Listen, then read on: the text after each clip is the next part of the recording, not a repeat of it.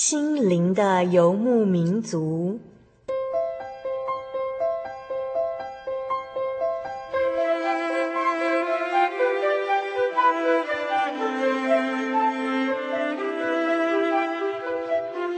在这个谁都不管谁的后现代社会里，每个人的心灵都是游牧民族。成长的过程就是寻找的过程。每一颗漂泊的心灵，其实都在寻找生命的绿洲。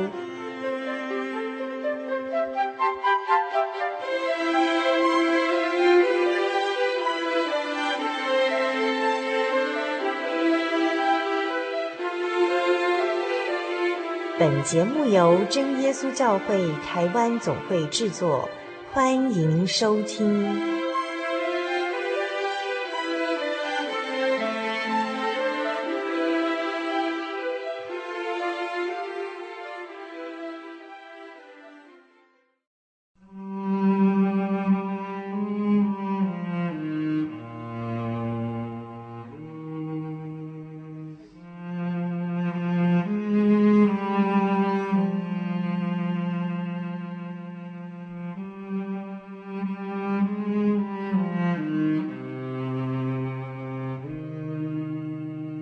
心灵游牧民族的听众朋友，大家好，我是小丽莎。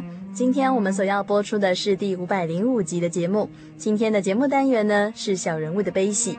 节目中的特别来宾是来自于台北永和教会的罗敏金弟兄。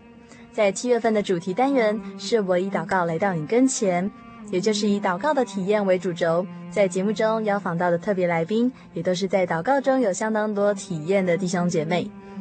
今天的特别来宾是来自于台北永和教会的罗敏金弟兄，他也要告诉我们他是怎么样从病痛中来学习如何祷告，以及如何交托给神的功课。有一天，罗敏金叔叔他突然腹部绞痛，而且腹胀如球的，所以他到医院来求诊了。那医生就跟他说：“你的肠阻塞，所以必须住院插鼻胃管，大肠也要检查。”因为罗敏静叔叔他曾经受过鼻胃管之苦哦，所以他知道透过医疗的方式来治病，在治病的过程中是非常辛苦而且痛苦的，所以他就在想说，到底要靠神呢，还是要靠着主耶稣的大能来治病？有时候哦，小丽莎心里面也会想到说，我们遇到病痛的时候，我们该如何向神来祷告呢？我的祷告能够蒙神的垂听吗？或者是当我唱诗的时候呢，我的颂赞歌声是否能够达到天听？曾经有一位教会的姐妹哦，她在做梦的时候呢，她就见到天堂有一个人这样子告诉她说，他们在那边是没有办法听到这个姐妹她们所属的诗班的歌声哦，所以这个异梦它是带有教训的意义的。这个异梦呢，常常在小丽莎的心中警惕哦，神是否愿意垂听我们的祷告还有祈求呢？心中的忧伤，或者是身体上有病痛的话，我们是要吃药打针比较好呢，还是全心相信神必看顾呢？在节目的一开始，让我们先来聆听一首诗歌。这首诗歌的名字就是《天父必看顾你》。这首诗歌由真耶稣教会的上巴林诗班所献上，现在就让我们一起来欣赏。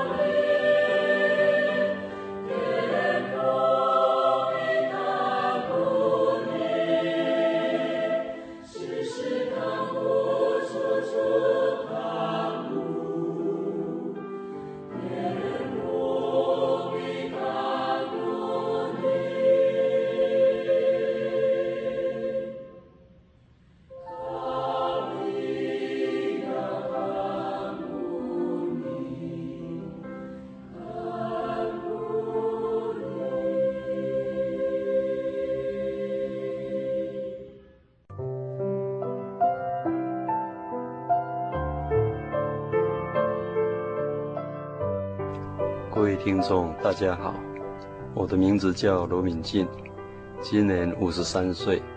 我是从小学二年级就跟着全家受洗归入真耶稣教会，从小看到或听到很多蒙恩见证。我们家会来信耶稣，也是因为有主耶稣特别的恩典。虽然那是很久以前的事，但是信主的过程中经历非常多主的恩典。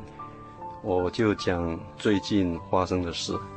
自从 SARS 之前两年内，我曾经住进台大医院、仁爱医院三次，就是治疗肠堵塞的问题。以后主耶稣的看顾，困扰我二十几年的胃肠病痛就逐渐恢复健康，没有再严重发作到非住院不可的程度。生活品质也由黑白转向彩色。两千零六年。二月十九号，星期日晚上，由于前两天的饮食控制不好，痛风又开始发作。虽然没有上回的严重，但也到达非吃药不可的程度。由于治疗痛风的药会伤到肠胃，因此我酌量减半吃。二月二十一日中午，我在上班的地方。我是在中央银行上班，在我们的餐厅，我是中午吃四食，其中有一道木瓜丝百香果凉拌，觉得味道不错，吃的蛮多。可是到了下午三点半以后，肚子逐渐不太舒服，与同事探讨原因后，研判可能这道凉拌处理过程不够卫生。晚上用餐的时候，因为肚子没有再恶化，认为应当没有事，就放心用餐。但是吃了饭以后一个多钟头，肚子又开始不舒服，才发觉晚餐不应该吃，要禁食才对。隔天二月二十二日，因为胃肠不舒服，整天不敢用餐，仅吃药喝水而已。二月二十三日。中午觉得稍微有胃口，认为可以进食，所以我就到餐厅点了一坨米粉汤。没想到吃饱饭后三个多钟头，肚子又开始不舒服，甚至还吐了一点点东西。发觉情况不对，就到我们银行的医务室要拿胃乳。那时候医生已经下班了，药剂师看到我的脸色苍白，不对劲。他虽然拿一盒安慰得胃乳给我，却以指责的口吻说：“有病要到医院检查，胡乱吃药是没有用、没有效的。”我就谢谢他的指教，也决定当天晚上到中央健康保险及台北联合门诊中心夜间门诊看病。我上网去查，刚好晚上有一位胃肠科医生叫谢如章医师，也蛮有名的。因为也是我们银行医务室托医生，一个礼拜会来驻诊一次。当天下班后，我就忍着痛苦搭捷运到健保局台北联络门诊中心夜间门诊挂号，等候医生叫号看病。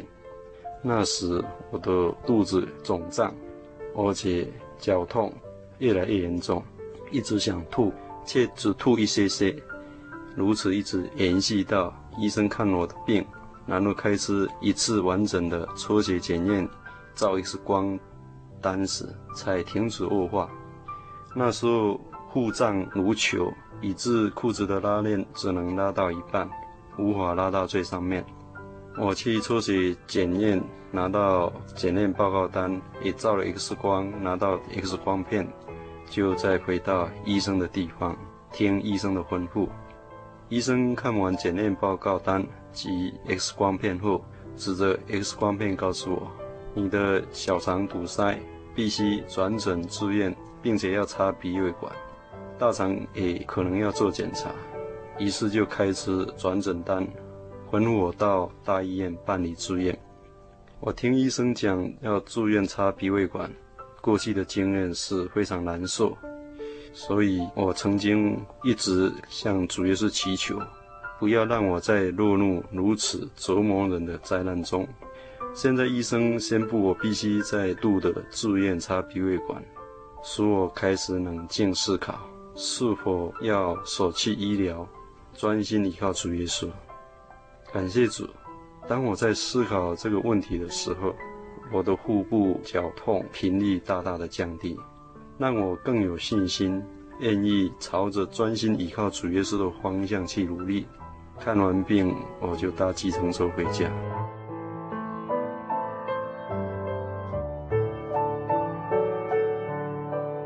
回家后，我的心情已经转趋平安静，并且内心也已经有一些依靠主耶稣的呼唤，因此直接告诉那人，我去看病的结果是医生宣布我必须再度住院插鼻胃管。同时也已经开始转诊单，吩咐我到大医院办理住院。那人听完，心情马上跌到谷底，不晓得该安排住进哪家医院。因此，我开始分析靠医生和全心靠主耶稣的差异给他听。那时候大概是晚上八点多，永和教会正在聚会中，我就请那人打电话给教会。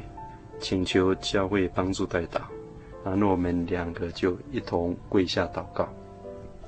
第一次祷告结束后，我告诉那人，主耶稣是全能的，只要我们愿意弃掉一些不好的习性，主耶稣一定会垂听医治。在谈话当中，小女儿知恩回到家，我就再一次复述今天的情况给她听。请她就医生和主耶稣两者做一个选择。到医院住院必须接受医疗的折磨，还有是否能平安回来的不确定性。同时，对家人也是一项沉重的负担，因为我一旦住院，就无法在家里帮忙做家事，家里的人还要抽时间到医院来照顾我。医药费也可能随着住院病房的等级。以及病情有不同程度的负担，倘若要全心依靠主耶稣，那这些问题都消失了，主耶稣会为我们解决。感谢主耶稣的怜悯，也体恤我们信心的不足。主耶稣已经走在前头，有如旧约时代耶柜走在以色列百姓前头。因为从我开始思考是否要全心依靠主耶稣时，我腹部的绞痛频率就大大的降低。虽然腹部依然鼓胀，距离完全康复还远，不过我已经感受到神的作为。诚如以利亚先知七次祷告，当仆人说：“我看见有一小片云从海里上来，不过如人手那样大。”以利亚就说：“你上去告诉亚哈，当套车下去，免得被雨阻挡。”因此。我们三个人同心跪下祷告。第二次祷告结束后，我就再一次指出他们灵性上的软弱，请他们务必要决心，不再看不良的电视节目。但是看电视已经是日常生活的一部分，实在是很难割舍这项嗜好。因此，他们也提出以后少看不良电视节目的请求。我直觉不妥。既然那些电视节目会污染心灵，便必须除恶务尽，不可给魔鬼留地步，免得日后还是没有改变，让我生生气。经过一番深思熟虑的讨论后，他们终于痛下决心，愿意割舍那些嗜好。于是大家第三次跪下祷告，祈求主耶稣施恩怜悯，垂听我们的祷告。感谢主。借着我的疾病，可以深入探讨平常无法沟通的灵性问题，并且愿意在主面前立志追求更完美。圣经上说：“你们要彼此认罪，互相代求，使你们可以得医治。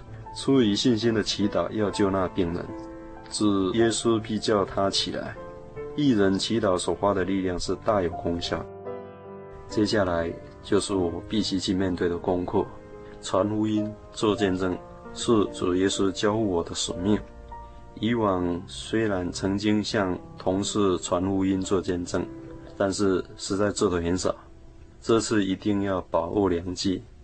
隔天虽然我已经请假一天，不过我仍然要抱病销假上班，并且要勇敢在同事面前做一项活见证，请他们拭目以待。我下定决心以后，知道自己软弱，害怕到时候临场退却，不能蒙主喜悦。趁着晚上睡不着的时候，不断地向主祷告，祈求主加添信心和胆量，也开始思索要如何来传福音、做见证。当时想到一个好方法，就是携带诗歌布道邀请函，还有福音小册去上班。在向同事做见证时，顺手就发文宣品，如此可以弥补口传的不足，大大提升传福音的效率。感谢主，虽然昨晚睡得不太好，但因为有少许的排泄及大量的放屁，显示我的身体状况正逐渐的好转。二月二十四日上午大概七点五十分，我在祷告的时候。想到向同事做见证，可能会面对许多棘手的难题，感觉有必要请求当传道的哥哥罗真生传道帮助祷告，于是立刻打电话到传道家，刚好他在家，说明缘由后，他答应帮助我祷告。感谢主，我的腹部胀气已经降低了，裤子拉链也已经可以拉到顶端，穿好衣服，我喝一杯。加少许盐的白开水及一大杯梅子醋，提早走路上班，一路上精神抖擞，不必半途休息。大约走了二十五分钟，八点半就抵达办公室，距离办公室间还有三十分钟。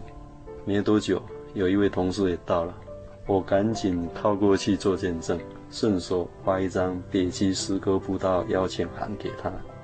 在做见证的同时，其他同事也陆陆续续到班，我也赶快把握时间，向他们见证主耶稣的大能和拯救。我今天才能够回到银行上班，因为我是医院的逃兵。医生开转诊单要我住院，我靠主耶稣勇敢地回来上班。你们可以看到我的活见证。在做见证的同时，我塞给每一位同事一份文宣品。一直到上午九点钟才停止做见证，开始专心处理公事。上午小便正常，显示胃肠对于液体食物的消化吸收已经逐渐正常。中午内人送来一锅加酱油熬煮的粥汤，大约两碗的分量，我全部吃光，感觉很饱。由于已经有好几餐没有吃浓稠的液体食物。胃肠似乎还在适应，不过中午稍微休息后，胃肠消化吸收正常，下午又有体力可以处理公事。当我正忙于公事的时候，有一位同事过来关心，问我身体的状况。我忙得一时会意不过来，愣一下才回答说：“感谢主耶稣的保佑，我的身体越来越好，真的感谢主的看顾。”我竟然忙到忘记生病。下午大约四点四十分，公事处理完毕，赶紧打开电脑文件档，开始记录这次蒙恩的过程，免得以后记忆模糊，无法为主耶稣做美好的见证。大约四十分钟后，觉得有点累了，就关闭电脑，收拾完毕才下班回家。晚餐与中餐吃一样的东西。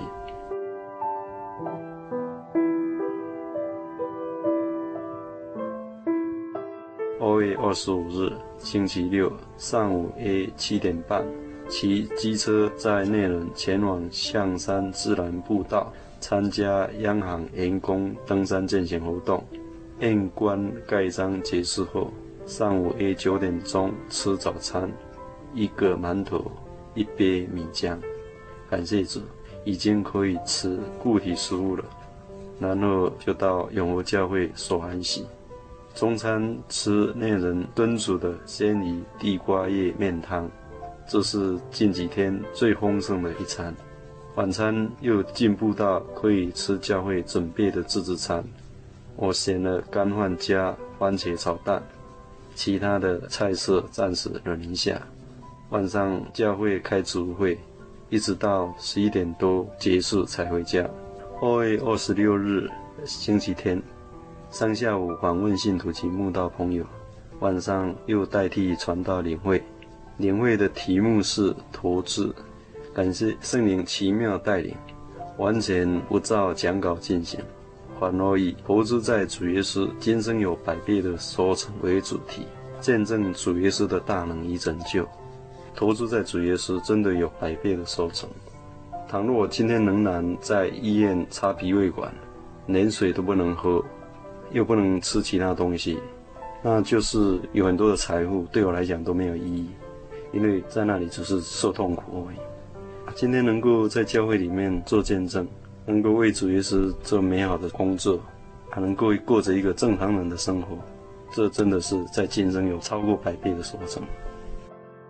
二月二十七日星期一，利用上班的空档，再次向同事见证主耶稣的保佑，同时也分发福音小册。下班前公余时间。继续上电脑记录未完成的蒙恩见证。二月二十八日国定假日，整天下雨，不适合外出，就留在家里打扫房间、粉刷墙壁。感谢主，身体已经恢复健康，也有体力可以做一般的家事。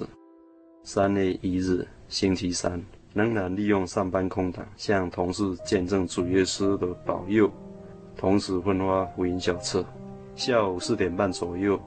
公事处理完毕，我就走到医务室，跟药剂师讲：“我今天不是来领药，我今天是来做见证，同时也发一份福音小册给他。刚好谢医师也在，我就跟他做见证。我那一天他吩咐我去住院，我不敢插鼻胃管，所以就决定靠主耶稣。结果现在身体已经恢复健康了。谢医师看到我已经健康了。”他就说，他最近有不少跟我同样类型的病人，其中还有一位已经住院十五天，真的感谢主。倘若非主耶稣的恩典，我可能那时候还在医院受折磨。当天晚上，我参加永福示范的练唱，感谢主，一切已经恢复正常。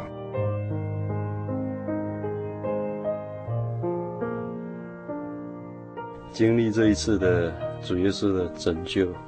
这过程让我想到很多，得到很多，在这里与诸位听众来共勉。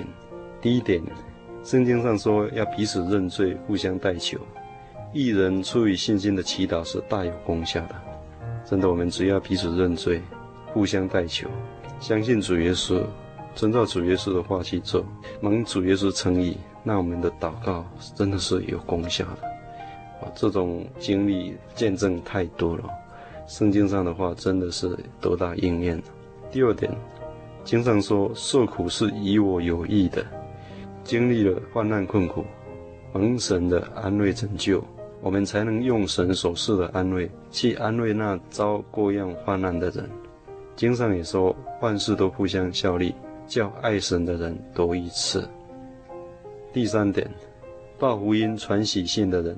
他们的脚踪何等佳美，真的传福音值得我们非常的羡慕。主吩咐我们白白夺来，也要白白舍弃。第四点，为主耶稣和福音牺牲奉献，在今世将得百倍的赏赐，来世必得永生。圣经上的话都是很肯定，一定会应验，只是我们是不是愿意为主耶稣来牺牲奉献？第五点。信就是所望之事的实底，是未见之事的切据。人非有信，就不能得神的喜悦。因为到神面前来的人，必须信有神，且信他赏赐那寻求他的人。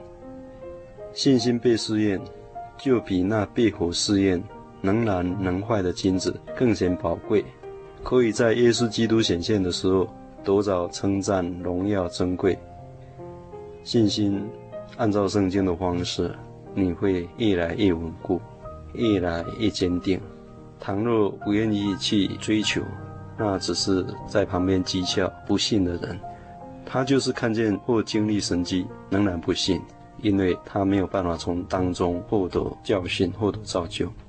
第六点，主耶稣是慈爱的天父，也是义人的好朋友。信徒在一切苦难中，神也同受苦难。圣经上说，主必不永远丢弃人。主虽使人忧愁，还要照他诸般的慈爱发怜悯，因他并不甘心使人受苦，使人忧愁。第七点，为了避免彼此批评论断，所以教会在访问病痛或困苦患难中的信徒时，往往只是勉励对主耶稣要有信心。主耶稣是全能、施慈爱、发怜悯的神，用这些话语来安慰信徒，也帮助代祷，但是往往功效似乎不大，因为经上说：“你以黑影遮蔽自己，以致祷告不得透露。”我们的过错、我们的罪，就如黑影遮蔽，阻碍我们的祷告，无法达到神面前，不能蒙主垂听，因此。我们应当深深考察自己的行为，悔改归向真神，用心灵和诚实向天上的神举手祷告，如此彼此认罪，互相代求，大有功效。第八点，门徒奉差遣传福音，有医病赶鬼的权柄，带平安给接受福音的人。今天教会福音工人同心合意祷告后，出去传福音，访问慕道朋友。若能够遵照圣经的道理，也一样有医病赶鬼的权柄，也能带平安给接受福音的人。因此，我们应当要多鼓励病人依靠神，建立对主耶稣的信心，给病人一项更好的选择，减少医疗过程的痛苦。第九点，基督徒的身体是神的殿，应当要好好保养顾惜，平时多吸收医疗保健的知识。预防胜于治疗，生病靠主耶稣医治，同时也要探讨生病的原因，尽量不要再犯同样的错误。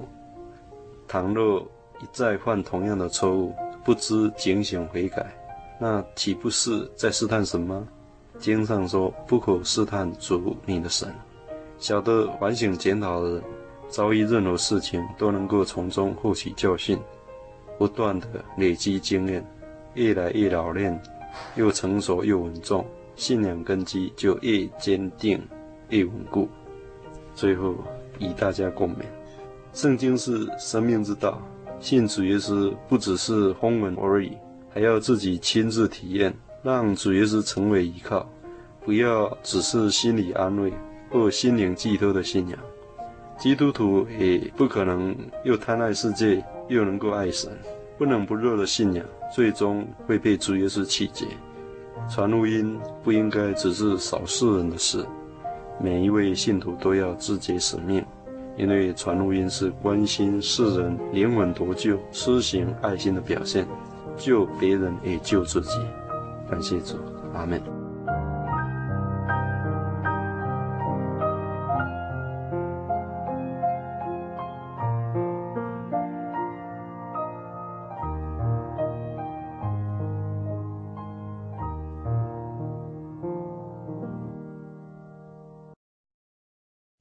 我对圣经的道理好有兴趣哦，可是又不知道怎么入门哎。你可以参加圣经函授课程啊！真的啊？那怎么报名？只要写下姓名、电话、地址，寄到台中邮政六十六支二十一号信箱，很快的，你就会收到第一课的课程了。赶快去寄吧。嗯。圣经函授课程能循序渐进地引导您更了解耶稣基督的福音。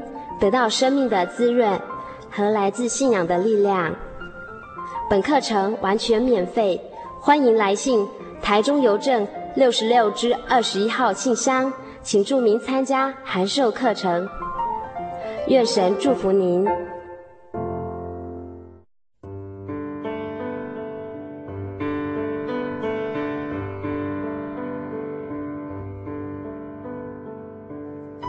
有什么地方能让你疲惫的心灵得到休息？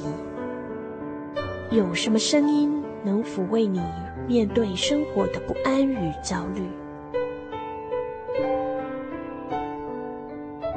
谁能紧牵你的手，一生永不离开。谁能为你擦去眼泪？谁能为你舍弃一切？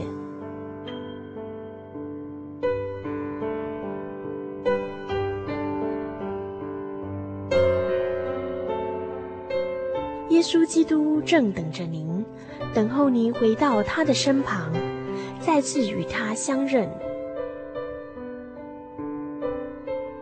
欢迎您至各地真耶稣教会。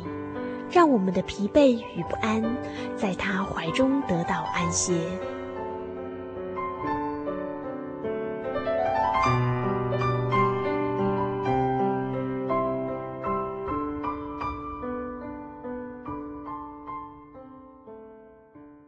主祷文：我们在天上的父，愿人都尊你的名为圣，愿你的国降临。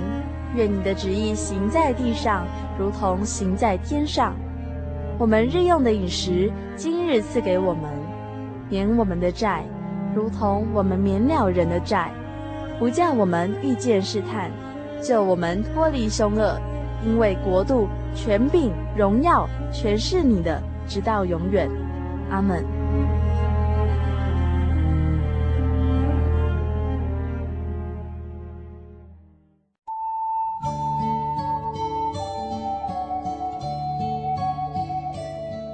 呼吸着咖啡的浓醇，聆听着纯净真实乐音，纷落人间的音符，让幸福的人沉醉在旋律的波长里。欢迎来到音乐深呼吸。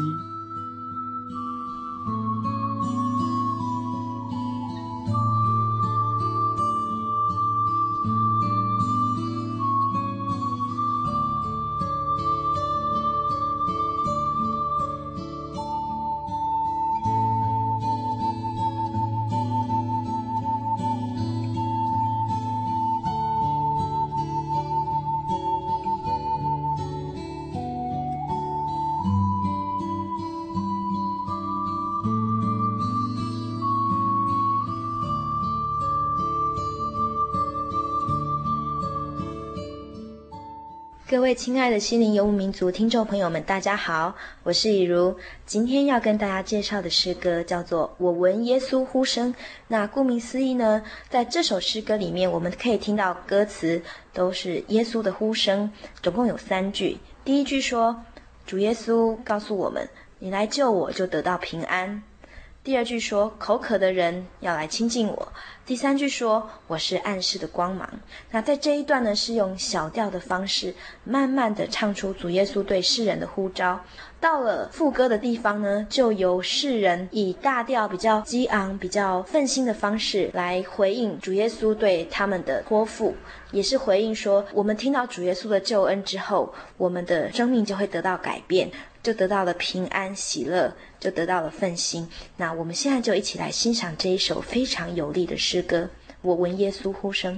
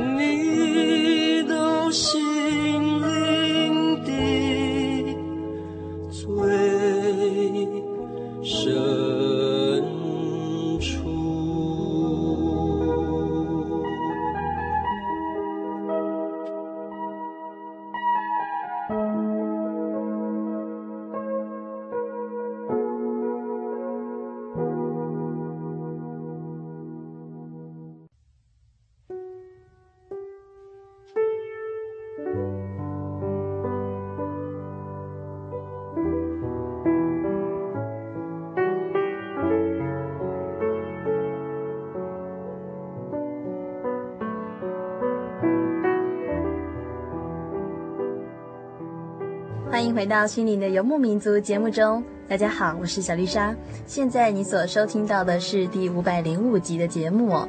我们今天所进行的节目单元呢，是小人物的悲喜。今天的特别来宾是来自于台北永和的罗敏静弟兄。在上个段落的分享中，罗敏静叔叔他分享到他和一家人哦，他们一同专心祷告来依靠神，并且借此机会使全家人都能够对信仰有反省的能力哦。靠着神的带领呢，他们在信仰上重新得到力量。在神的怜悯中，罗敏静叔叔他无需花钱，也无需开刀住院，也省去了插鼻胃管的苦哦。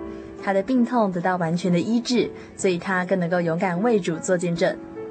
听完罗敏静叔叔的见证还有勉励呢，我们晓得哦，这个病痛的苦哦，尤其是肠胃病痛。不能够吃到喜欢吃的美食，或者是吃下东西，结果又吐又腹泻，真的很令人痛苦。小丽莎也曾经腹部绞痛到半夜跑厕所，结果还痛到在地板上打滚，爬不起来哦。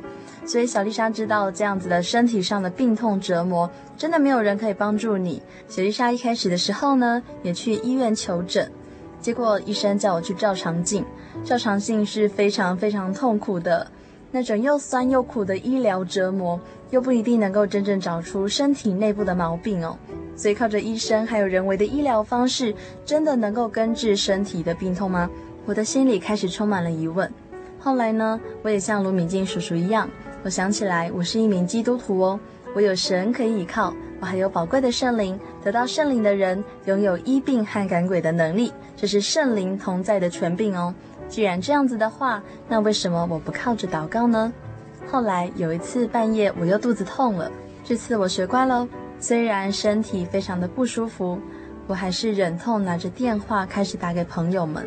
那我记得那时候是半夜三点半哦，那我就打给了我的阿姨还有我的朋友们，请他们赶快帮我祷告，因为我快要受不了了。结果竟然在短短的五分钟左右哦。我的腹部就从剧烈疼痛变成完全没有感觉，只是我的身体还非常的虚弱。在诗篇第一百二十篇第一节这边说到：“我在急难中求告耶和华，他就应允我。”体会过这样子的经验之后呢，小丽莎就知道哦，不管遇到任何事情，我们只要靠着神，什么都可以胜过了。要得着医治，就要完全的相信神，而且神看见大家帮助祷告的爱心，就会出手来帮助需要医治的受苦之人。感谢罗敏静叔叔给我们听众朋友们这么多的勉励哦，让我们知道在尝过主耶稣大能的恩典之后呢，我们还要勇敢的为主传福音、做见证，而且更要珍惜神所赏赐给我们的平安与福气。不要小看了平淡的生活哦，我们就是在平凡中见到主耶稣恩典的。小丽莎也相信，人生绝对不是一场赌注，因为我们没有一个人赌得起。我们所做出的每一个选择，它所带来的风险，都不是脆弱的人所能够承担得起的。所以啊，面对着人生的每一步棋，我们都需要圣灵的带领，因为唯有圣灵所指引的方向，才能够超越时间和空间的限制。所以我们要清心的祷告，要竭力追求完全，就像圣洁的耶稣，在我们一生的路上都要让神行走在我们的前头。这样子一来，我们就必定能够得到平静安稳的力量。在这半年当中，心灵的游牧民族在节目中推出了两个小单元，也就是圣经的小百科以及音乐深呼吸。主持人 Kevin 在圣经小百科里面介绍了圣经小常识，这是为了使听众朋友们能够更加熟悉圣经中的各种名词以及小故事。而方以如姐妹呢，则是在音乐深呼吸中，以轻松小品的方式来带领听友认识圣乐的历史。这两个单元都获得听众朋友们的肯定，所以为了感谢你们的支持哦，继前两个小单元之后，本月份开始，我们加入了两个小单元，也就是一分钟的小单元《心情留声机》，以及 Jimmy 所主持的知性单元《心灵绿洲》。雪莉莎将会邀请不同的朋友们来到《心情留声机》这个节目中，来分享他们所喜爱的圣经章节以及恩典花絮。而 Jimmy 也将加入我们这个主持的团队哦，他将要在《心灵绿洲》这个单元中来分享各种类型的生活故事，然后带领大家从不同的角度来观察这个世界。希望听众朋友们都能够在烟雾弥漫的城市沙漠中寻找到信仰的绿洲。最后呢，也欢迎大家来信和小丽莎分享你的生命故事。小丽莎非常期待你们的心情分享哦。来信请寄台中邮政六十六至二十一号信箱，台中邮政六十六至二十一号信箱，或传真至零四二二四三六九六八，注明“心灵的游牧民族”节目收就可以了。愿神祝福每一位正在收听节目的你们，愿神的圣灵还有平安常常与你们同在。最后，欢迎大家继续收听下星期的《心灵游牧民族》，愿神祝福你们。我是小丽莎，愿你们平安。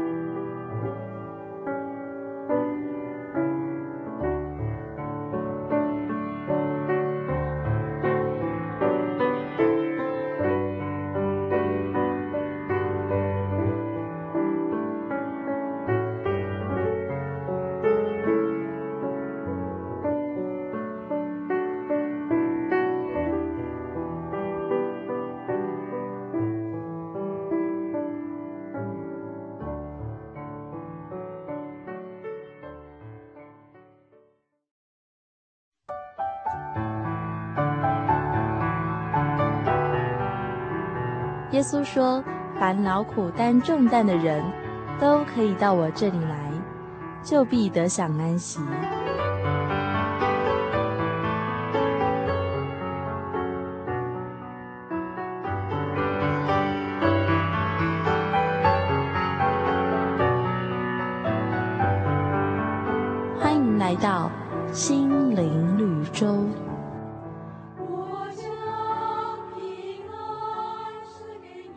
听众朋友，你们好，欢迎收听今天的心灵绿洲，我是 Jimmy。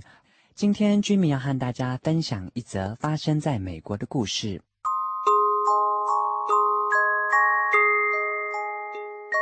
有一位白人妇女带着她六岁大的儿子出远门，招了计程车，计程车司机是位黑人。六岁大的小孩因为从未见过黑人，心中感到非常的害怕。就问妈妈说：“妈，这人是不是坏人呢？为什么长得黑噜噜的呢？”黑人司机听了很难过，白人妇女却说：“司机叔叔啊，不是坏人，他是一个很好的人呢。”六岁大的儿子沉默了一会，再问道：“既然他不是坏人，那他是不是做错了什么坏事啊？所以老天在惩罚他？”黑人司机听了这番话之后，泪水在眼眶中打转。他很想知道白人妇女怎么回答。白人妇女说：“司机叔叔啊，是个很好的人呢，也没有做坏事。就像我们家花园里的花，有红的，有白的，有黄的，不是吗？”孩子回答说：“是啊，是啊。那花的种子是不是黑色的呢？”孩子想了一想。对呀，对呀，都是黑色的啊。母亲说：“黑色的种子开出色彩缤纷的花朵，让这世界多彩多姿，不是吗？”孩子突然恍然大悟地说：“哦，那司机叔叔不是坏人了。感谢司机叔叔，你让这个世界多彩多姿，我要为你祈祷。”天真的孩子在一旁祈祷着。此时，黑人司机的泪水夺眶而下。过了不久，目的地到了，黑人司机赶紧下车为白人母子开车门，感激地说：“夫人，谢谢您，您的一番话让我的人生充满光明希望，不再灰暗。夫人，谢谢您。”圣经箴言三十一章十节里面说到喽：“才德的妇人，谁能得着呢？她的价值远胜过珍珠。”就像故事当中这位美丽的女子，用那高度智慧的话语教导孩子不要有分别心的同时，更温暖了黑人司机伤痕累累的心。有时候，我们常常被先入为主的观念给限制住，而无法用公正、公平的眼光去看待每一个人。希望透过今天的故事，我们能够改掉这个坏习惯。感谢你们收听今天的心灵绿洲，愿神祝福你们，愿你们平安。我是 Jimmy，我们下回见。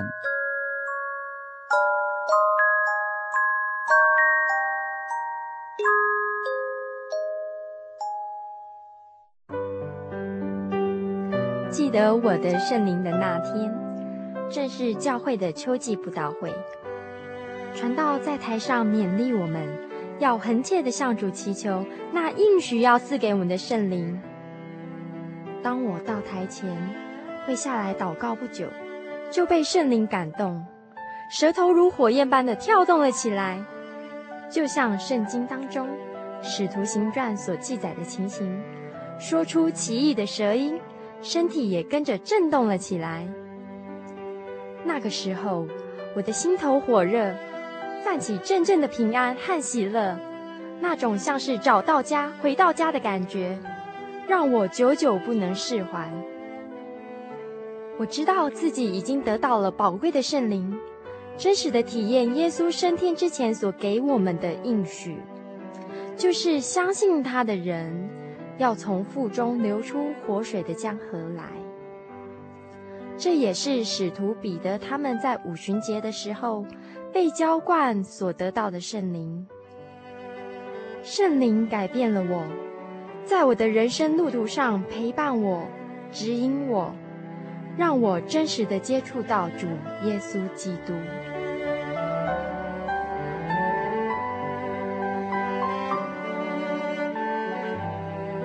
圣灵就是真神所赐的灵。亲爱的朋友，使徒保罗曾经问以弗所教会的信徒。你们信的时候受了圣灵没有？他们回答说还没有。假如你也想体验、接触这宝贵的圣灵，我们都非常欢迎您到各地的真耶稣教会，跟我们一同来查考，一同来祈求。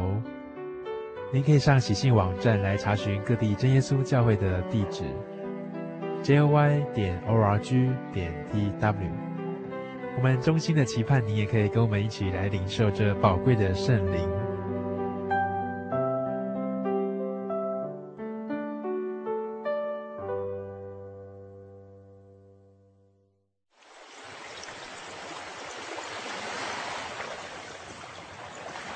小伟，为什么你们教会的洗礼必须到郊区有河水或是海边的地方呢？哦，因为要在河水或是海边那一种流动的活水受洗。才有赦罪的功效啊，而且这样子才符合圣经的教训和耶稣的示范。嗯，可是洗礼不就是你们基督教会入教的仪式吗？哦，不是的，它不只是仪式，每个人都必须要悔改，信靠耶稣，并且奉主耶稣的名全身受洗，这样才能够有功效的重生哦，并且能够和神重新和好。哦，既然活水洗礼是跟每个人都有关系的。那我希望能够有更多的认识。好啊，你可以到你家附近的真耶稣教会，更深入的查考这方面的道理哦。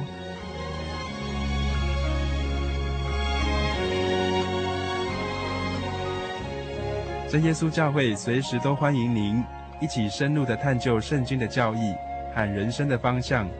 愿神带领你，请洽协谈专线咨询零四二二四五。二九九五零四二二四五二九九五，愿您平安。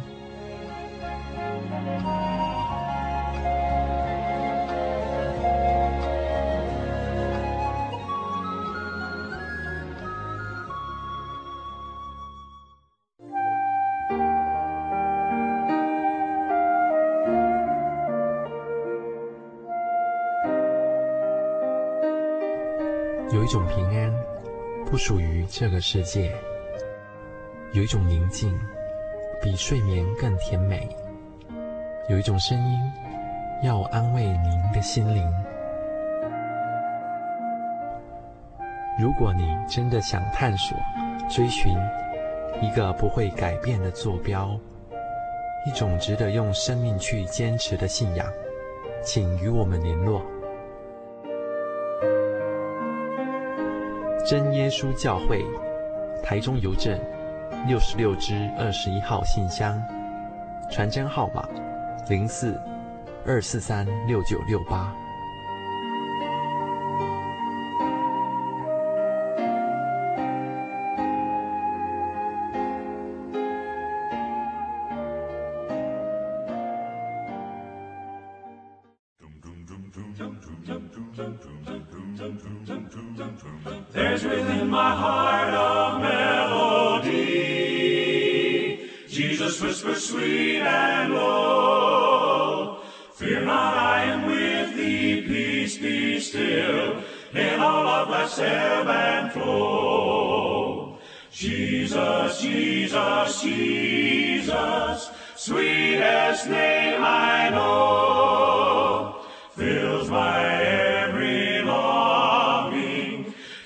singing as I go. Soon he's coming back to welcome me. Far beyond the starry sky, the sky, I shall wing my flight to worlds unknown. I shall reign with him, I shall reign with him forever and ever. I shall reign with him on high, on high. Jesus, Jesus, Jesus, sweetest name I know, I know, fills my every longing, keeps me singing, singing as I go. Jesus, Jesus, Jesus.